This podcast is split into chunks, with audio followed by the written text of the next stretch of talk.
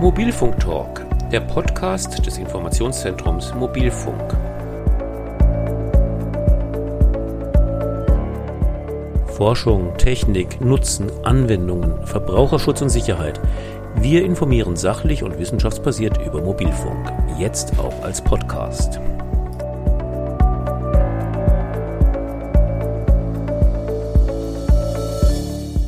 Mit dem Projekt 5G Simone soll eine 5G-basierte Mobilitätslösung erprobt werden.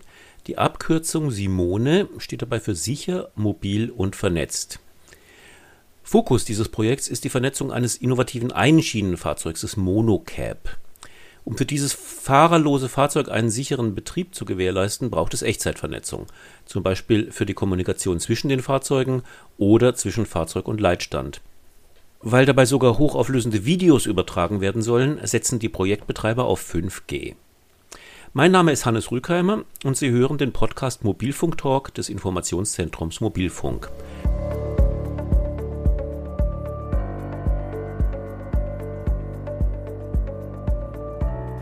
Unser Gesprächspartner heute ist Timo Siegmann, Projektleiter im 5G-Projekt Simone. Er ist wissenschaftlicher Mitarbeiter aus der Arbeitsgruppe Kommunikationssysteme im Institutsteil für industrielle Automation des Fraunhofer Instituts IOSB in Lemgo. Die Abkürzung IOSB wiederum steht für das Institut für Optronik, Systemtechnik und Bildauswertung. Hallo, Herr Siegmann. Ja, guten Morgen, Herr Rückhammer. Herr Siegmann, worum geht es denn eigentlich genau bei dem Projekt 5G Simone?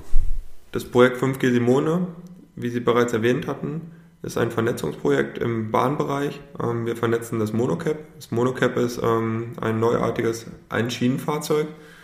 Ähm, zeichnet sich dadurch aus, dass es wirklich nur auf einer Schiene fährt. Das bedeutet, dass ein Gleis von zwei Fahrzeugen gegeneinander genutzt werden kann. Das bedeutet, eine Kreuzung zweier Monocaps ist auf einem Gleis möglich.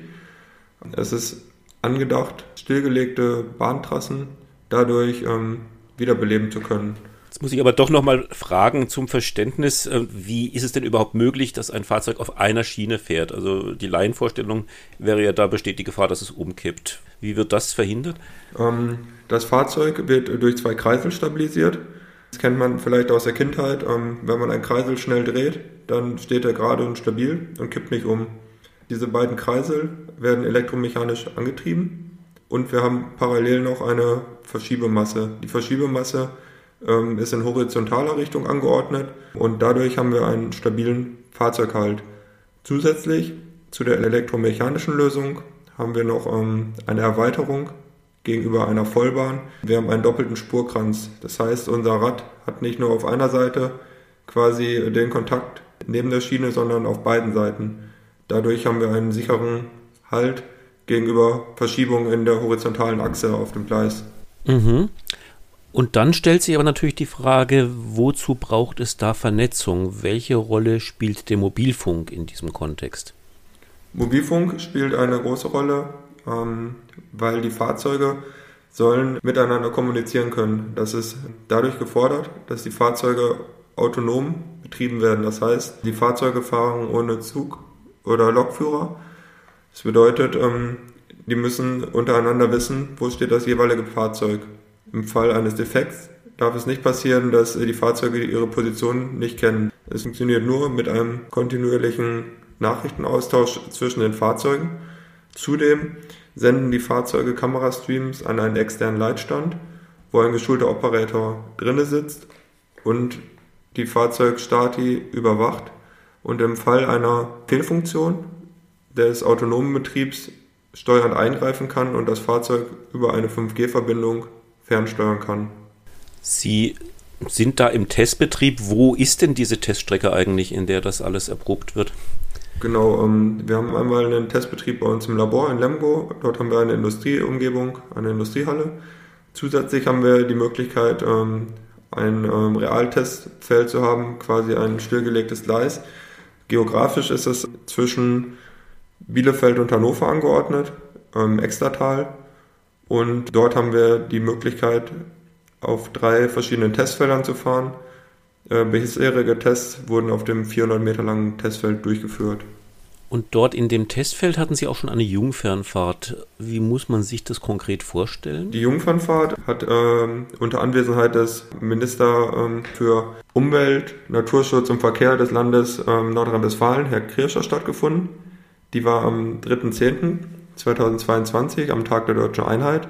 Und dort wurde der Politik sowie der Öffentlichkeit das Monocap vorgestellt. Ähm, es war der erste offizielle Termin, wo das Monocap quasi auf der Schiene gefahren ist. Innerhalb dieses Termins konnten wir im 5G Simone-Kontext unsere Aktivitäten vorstellen. Das heißt, wir waren mit einem 5G Campusnetz vor Ort, haben dieses dort aufgebaut und das Monocap sowie den Leitstand dort vernetzt. Wir konnten dort zeigen, dass ähm, Videostreams und parallel die Übertragung von Steuernachrichten über ein 5G-Netz möglich ist. Das war schon mal ein ähm, gutes Fundament für die weitere Projektarbeit. Ja, jetzt setzen Sie ja in dem Projekt ganz gezielt auf 5G. Was sind denn die Gründe dafür? Würden die Anwendungen mit 4G nicht funktionieren? Genau, also im Monocap-Projekt wurde am Anfang ein Anforderungskatalog erstellt, was beschreibt, was ein Kommunikationssystem können muss. Und ähm, da wurde dann schnell gemerkt, dass das 4G-Netz nicht ausreicht. Wir sprechen im 4G-Mobilfunknetz von Latenzen in der Größenordnung von 50 Millisekunden. Das bedeutet, ähm, wenn ich äh, Fahrzeuge wirklich dicht hintereinander fahren lassen möchte, in dem sogenannten Platooning-Betrieb, müssen die Sicherheitsabstände deutlich größer sein. Dadurch habe ich wieder andere ähm, Verluste, wie zum Beispiel den Windschatten. Ich habe größere Schwankungen in der Latenz und ich habe nicht die Möglichkeit, ähm, die großen Datenraten im Uplink zu transportieren. Was heißt Uplink? Uplink ist in diesem Kontext der Begriff für die Datenübertragung von einem Endgerät, wie zum Beispiel einem Handy, zu einem Server hin. Im Konsumerbereich arbeiten die Mobilfunknetze genau andersrum. Die meisten äh, Mobilfunknutzer streamen bei YouTube, Netflix oder Spotify und brauchen dann viel Datenrate im Download. Und wir haben mit diesen 5G-Netzen die Möglichkeit, die individuell und flexibel zu parametrisieren. Außerdem haben wir auch die Möglichkeit, im 5G-Bereich die Netze virtuell zu trennen. Das heißt, ich kann ähm, echtzeitkritischen Verkehr gegenüber Video, Datenverkehr oder Hotspot-Daten für die Fahrgäste trennen. Warum ist denn die Videoübertragung aus dem Zug für das Projekt relevant? Ähm, die Videoübertragung aus dem Zug ist aus zwei Gründen relevant. Ähm, wir haben zwei verschiedene Kameras eingebaut. Wir haben einmal Fahrkameras eingebaut, die nach vorne und hinten filmen. Warum zwei? Das Monocap kann vorwärts und rückwärts fahren. Die sind für die ähm, Objekterkennung relevant. Zusätzlich werden diese Kameradaten an einen externen Leitstand gestreamt. Sobald das Monocap nicht mehr weiterfahren kann, weil der autonome Betrieb nicht möglich ist, kann ein ähm, Operator im Leitstand gucken, warum ähm, kann dieses Monocap nicht mehr weiterfahren. Liegt zum Beispiel ein umgekippter Baum auf der Strecke, liegt ein Objekt, was nicht identifiziert werden kann auf der Strecke und kann dann entscheiden, ob er das Monocap händisch mit ähm, einer 5G-Steuerung per Joystick noch bewegen kann. Und die zweite Kamera ist die Public Safety Kamera.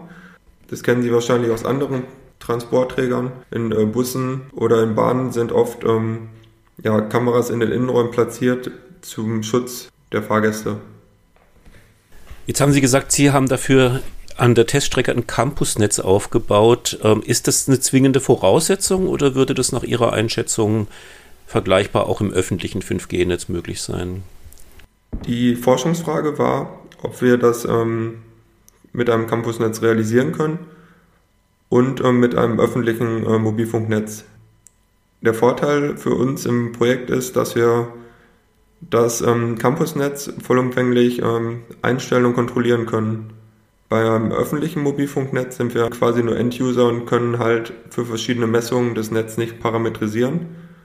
Zusätzlich ähm, sind wir gerade noch im 5G-Ausbau bei den öffentlichen Netzen das bedeutet, dort wird noch ähm, eine Kombination zwischen 4G und 5G ausgerollt. Das heißt ähm, 5G non-standalone. Es hat äh, den Vorteil für den Mobilfunk-Operator, dass es sehr günstig und schnell ins Feld zu bringen ist. Allerdings hat es noch die Nachteile, die hohe Latenz ähm, von 4G. Es gibt da eine Erweiterung, die sogenannten 5G Standalone Mobilfunknetze. Die werden ähm, hauptsächlich im urbanen Bereich ausgerollt. In den deutschen Metropolen zum Beispiel sind die schon im Betrieb. Wo wir da ansetzen, wo die ausrangierten Gleise sind, das ähm, sind meistens keine Metropolen. Deswegen haben wir ähm, dort ein Campusnetz aufgebaut. Zudem ist einer unserer Projektpartner die Deutsche Bahn Systemtechnik und die Deutsche Bahn betreibt ebenfalls ein eigenes Mobilfunknetz. Das heißt, ähm, die Deutsche Bahn ist Mobilfunk-Netzwerkoperator und hat die genannten GSM-Rail-Frequenzen inne. Und dort stellt sich auch die Frage, ob die Deutsche Bahn ein Campusnetz ähnliches 5G-Netz betreiben kann für solche Operationen. Ähm, deswegen untersuchen wir unser 5G Campusnetz und führen parallel eine theoretische Netzwerkbetrachtung mit ähm, unserem Partner T-Systems international durch. Also die Forschung läuft auf Hochtouren. Was sehen Sie denn für einen Zeithorizont, wann so ein Monocap im Alltag ankommen könnte, wann dann die Passagiere es wirklich nutzen könnten? Also ähm, im Projekt Monocap ähm, sind noch mehrere offene Fragestellungen. Ähm, Zuerst haben wir jetzt einmal der Öffentlichkeit gezeigt, dass das Projekt Monocap so weit ist, dass ein ähm, Demonstrator schon mal auf dem Gleis fahren kann. Am Tag der deutschen Einheit ist es noch mit einer ähm, Stützvorrichtung gefahren, eine mechanische Stützvorrichtung, die die funktionale Sicherheit des Monocaps erhöht. Ähm, das heißt, es kann, ähm, wenn die Stabilisierung versagt, nicht umkippen. Das fährt jetzt bereits ohne ähm, Stützvorrichtung Offene Fragen sind dort noch, wie funktioniert die Regelung im Betrieb mit mehreren Monocaps. Aktuell ist nur ein Demonstrator fertiggestellt. Dann stellt sich die Frage, wie integriert man die Monocaps in bestehende Infrastrukturen.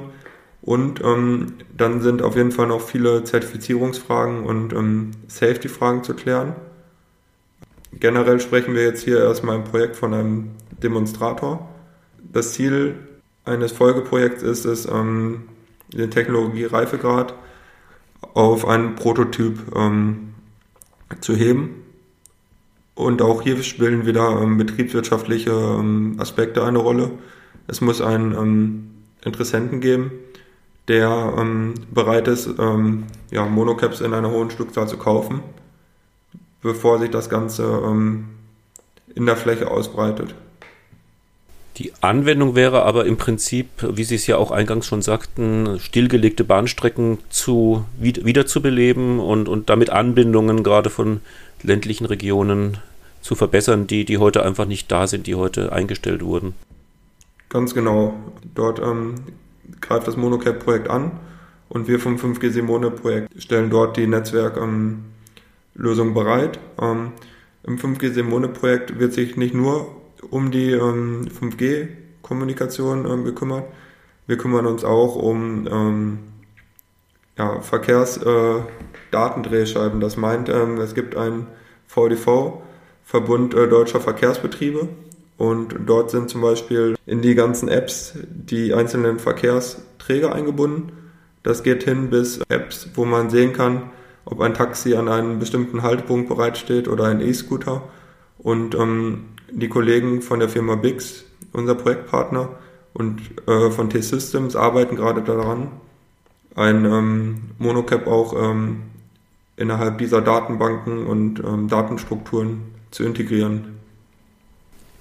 Ich versuche doch nochmal Ihnen eine Prognose zu entlocken. Reden wir denn da von noch drei Jahren, von noch fünf Jahren, von noch zehn Jahren, bis die Monocaps im Alltag angekommen sein werden?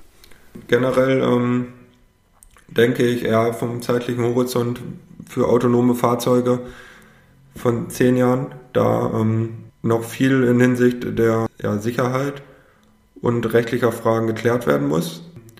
Die Technik ist auf dem besten Wege dahin. Ähm, auch im Bereich der Kommunikationstechnologie haben wir mit 5G die Möglichkeit, Fahrzeuge zu vernetzen. Und ähm, diese Ergebnisse, die wir im Projekt erforschen, haben wir auch eine hohe Übertragbarkeit auf andere Verkehrsträger und können auch dort angewandt werden. Finde ich super spannend und freue mich auf diese Zukunft. Ähm, vielleicht doch noch als Abschlussfrage, äh, weil das natürlich für Nutzer irgendwo auf der Hand liegt. Äh, ist es sicher, in, in so ein Fahrzeug einzusteigen? Sie haben es ja an verschiedenen Stellen des Gesprächs jetzt auch schon erwähnt. Was, was wird da alles getan, um diese Sicherheit zu gewährleisten?